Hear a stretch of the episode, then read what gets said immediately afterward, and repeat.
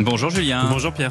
Comme chaque matin, vous avez donc lu attentivement les journaux. Il vous semble qu'aujourd'hui, l'actualité est un festival pyrotechnique. Oui, c'est la saison des feux d'artifice et pourtant, vos journaux ce matin n'ont rien de festif. Pas de belles bleues ni de belles rouges à contempler, mais un chantier explosif, la réforme des retraites. Le haut commissaire en charge du dossier, Jean-Paul Delevoye, est au moment euh, où je vous parle en train de remettre au Premier ministre ses recommandations. Et cela promet d'être un Big Bang, titre le Parisien aujourd'hui en France. Fini les 42 régimes actuels, place en 2020 2025 à un système universel, encore très flou, de retraite par points. Une promesse du candidat Macron qui inquiète au sein même du gouvernement. Si c'est incompréhensible, ce sera anxiogène pour les Français, témoigne un ministre dans le Figaro.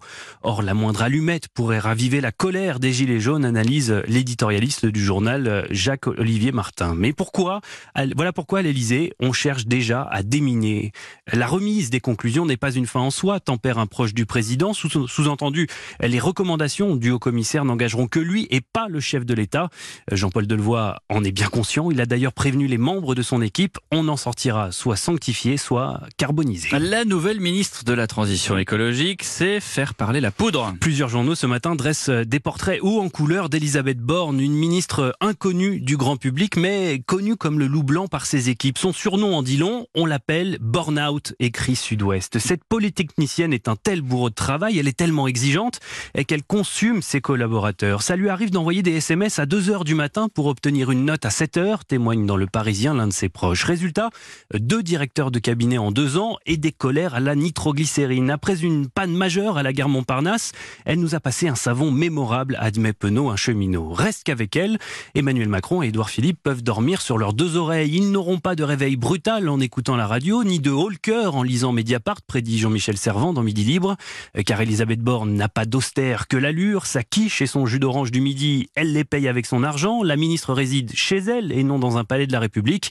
Elle n'a pas non plus de voiture et elle prend les transports en commun. Bref, Elisabeth Borne a peut-être un tempérament volcanique, mais c'est surtout son exemplarité qui risque d'exploser au visage des Français. Les producteurs d'abricots du Roussillon, eux, sont au bord de l'implosion. C'est la crise de l'abricot, nous apprend ce matin l'Indépendant. Pour la troisième année de suite, les agriculteurs du Roussillon n'arrivent pas à écouler leur production. La faute à des prix dynamité. Ce sont les Espagnols qui fixent les tarifs, témoigne une productrice. Leurs abricots, ils les vendent autour de 90 centimes le kilo. À ce prix-là, nous, on travaille gratuitement. Les fruits et légumes ont été les grands oubliés des états généraux de l'alimentation, ajoute euh, amèrement un autre agriculteur. La preuve, un contraste détonnant. Son kilo d'abricots vendu à 90 centimes, il le retrouve en grande surface à près de 8 euros. Autre situation explosive, cette fois en haut du Mont Blanc. L'Express nous apprend que depuis le début de l'été, l'accès au sommet le plus élevé d'Europe est strictement régulé. Désormais, avant de monter, il faut pouvoir prouver à une brigade blanche spécialement créée que l'on a bien réservé une place dans l'un des deux refuges. La mesure fait l'effet d'une bombe dans la vallée, mais la mairie de Saint-Gervais assume la nouvelle réglementation. Il faut dire que depuis quelques années, le Mont Blanc est devenu le pic de l'irresponsabilité. Toujours plus d'alpinistes, toujours plus de risques au mépris du danger. Il y a ces groupes qui arrivent au refuge sans réservation et qui menacent le gardien pour pouvoir y dormir. Il y a ceux qui pensent que le Mont Blanc est une balade sportive et monte son crampon.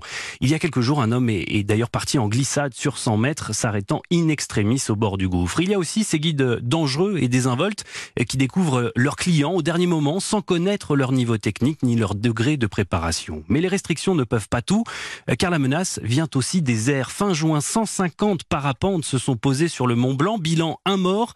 Quelques jours plus tôt, un avion de tourisme avait atterri à 400 mètres sous le sommet. Julien Alaphilippe ne dynamite pas seulement les chronos, il dynamite également les codes actuels du Tour de France. Il est le maillot jaune des Gilets jaunes, titre Libération. C'est un champion populaire, un champion du peuple venu de lui et qui le rend fier. Depuis dix jours, écrit Pierre Carret, Philippe a fait éclater le mensonge d'un tour qui rassemblerait toutes les classes sociales. Au contraire, il les segmente, choyant d'un côté les notables sous des tentes VIP et de l'autre reléguant les gens du commun contre des alignements de barrières. Philippe est l'un des derniers coureurs du peloton à tailler le bout de gras avec ceux parqués derrière. Moi, ça va bien. Et vous demande-t-il à une mère de famille.